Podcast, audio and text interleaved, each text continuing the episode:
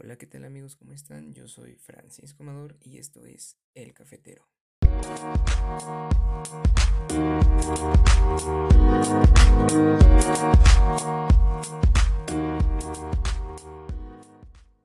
Amigos, queridos oyentes, amantes del café, peregrinos de este viaje culinario lleno de aroma y sabor, hoy, hoy quiero dirigirme a ustedes para compartirles unos minutos de distracción, unos minutos que les permitan relajarse y, ¿por qué no?, aprender algo nuevo. Es por ello que les aclararemos las dudas sobre una práctica poco convencional como tener clases en línea o tan mítica como el hombre polilla que atormenta Chihuahua. Y sí, hablamos de recalentar el café. En algunas ocasiones podemos preparar una módica cantidad de un garrafón de esta bebida o de una jarrita de dos litros. Y si no es tu caso, bueno, hablemos de una taza. Esa taza que preparamos con paciencia y cariño para disfrutar de su aroma, su color y sobre todo su sabor. Pero que en ocasiones no nos terminamos y la guardamos para después. Lo que me permite que en algunas ocasiones suceda que algunas personas prefieran no malgastar esa mitad de taza que no se acabaron y se les haga fácil meterla al microondas para darle una calentadita cual judiciales que te agarran echando pasión en el carro y se preguntarán, Amador, ¿acaso echar pasión en el carro es ilegal? Y les diré que técnicamente no, pero que recalentar el café puede ser una peor idea que hacer eso.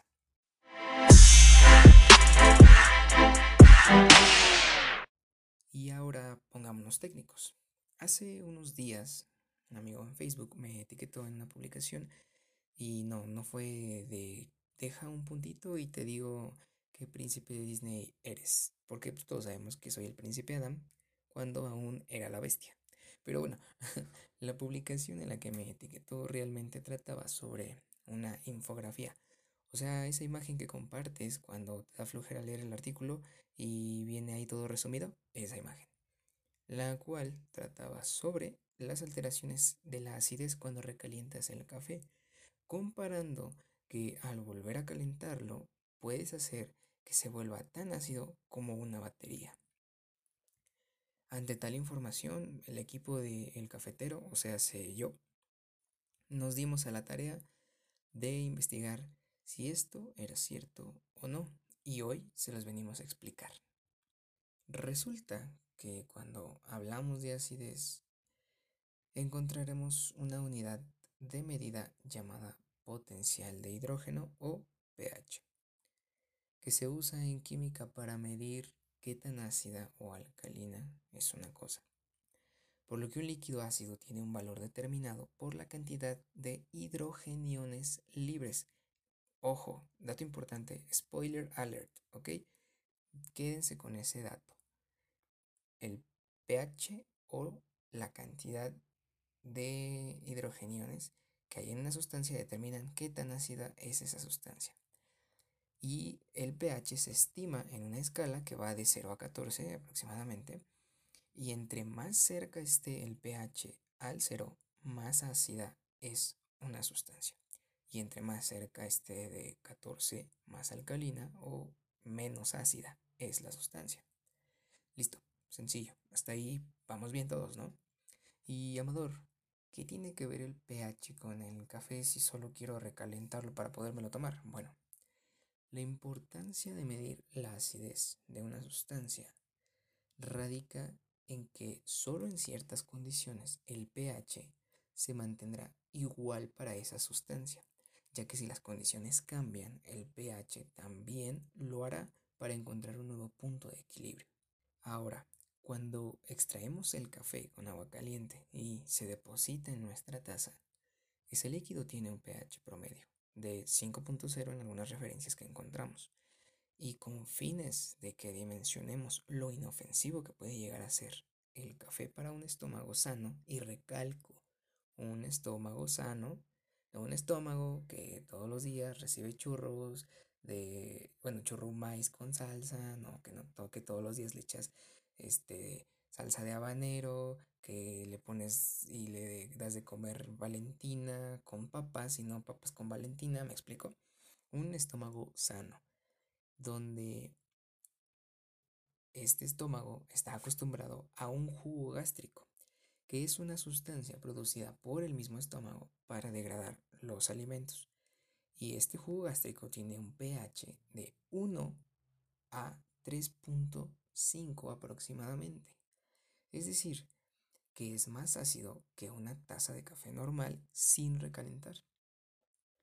Y el estómago se protege de este jugo produciendo una capa de moco que puede verse alterada en algunas infecciones y otros factores en los que pues no vamos a entrar por ahora.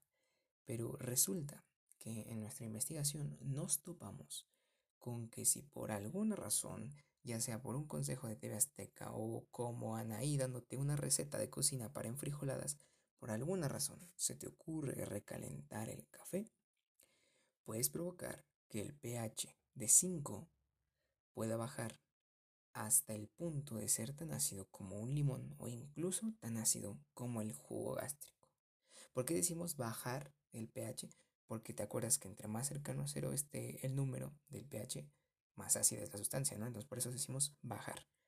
Y es debido a que al aplicar de nuevo calor a un líquido, provocas una alteración en la estabilidad de las moléculas de agua y se liberan hidrogeniones que si recuerdas se había dicho que esos hidrogeniones son los que le confieren el grado de acidez a una sustancia. Entonces, si ya tenía una cantidad de hidrogeniones y al volver a aplicarle más calor genero que se, bueno, que se liberen más, ahí está resuelto el misterio de por qué resulta contraproducente recalentar una taza de café, de por qué cuando tomo café frío sabe más ácido, de por qué cuando recaliento ese café frío sabe más ácido y la acidez le confiere cierto sabor a algunos cafés.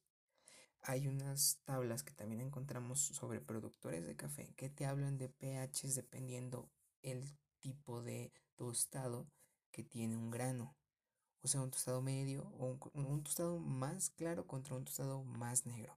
Y resulta que los cafés con un tostado más negro tienden a tener un pH de 5 a 5.5 y los tostados con un café, perdón, con un tostado más claro tienden a ser un poco más ácidos con un pH 4.5 aproximadamente. Entonces, por eso también hay ciertas diferencias entre la acidez de un grano tostado medio con un grano tostado negro.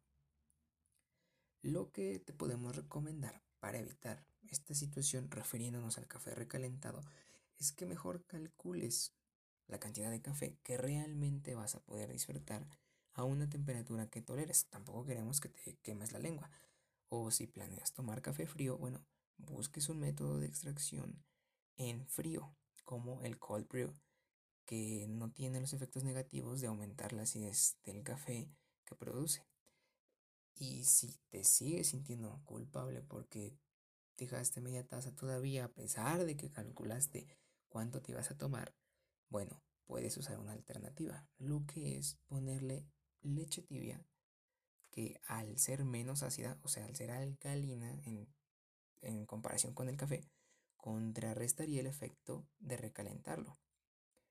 Pero el principal consejo que te damos para que tú disfrutes una taza decente, una taza que te deje algo, un buen sabor de boca, unas ganas de volverte a preparar un café en la mañana siguiente, el consejo que te damos es no lo recalientes, porque además pierde muchas de sus propiedades, tanto aromáticas, antioxidantes y de sabor. Puedes pasar de tomarte un buen café en la mañana a tomarte una buena taza de agua de calcetín por la tarde si recalientas un café.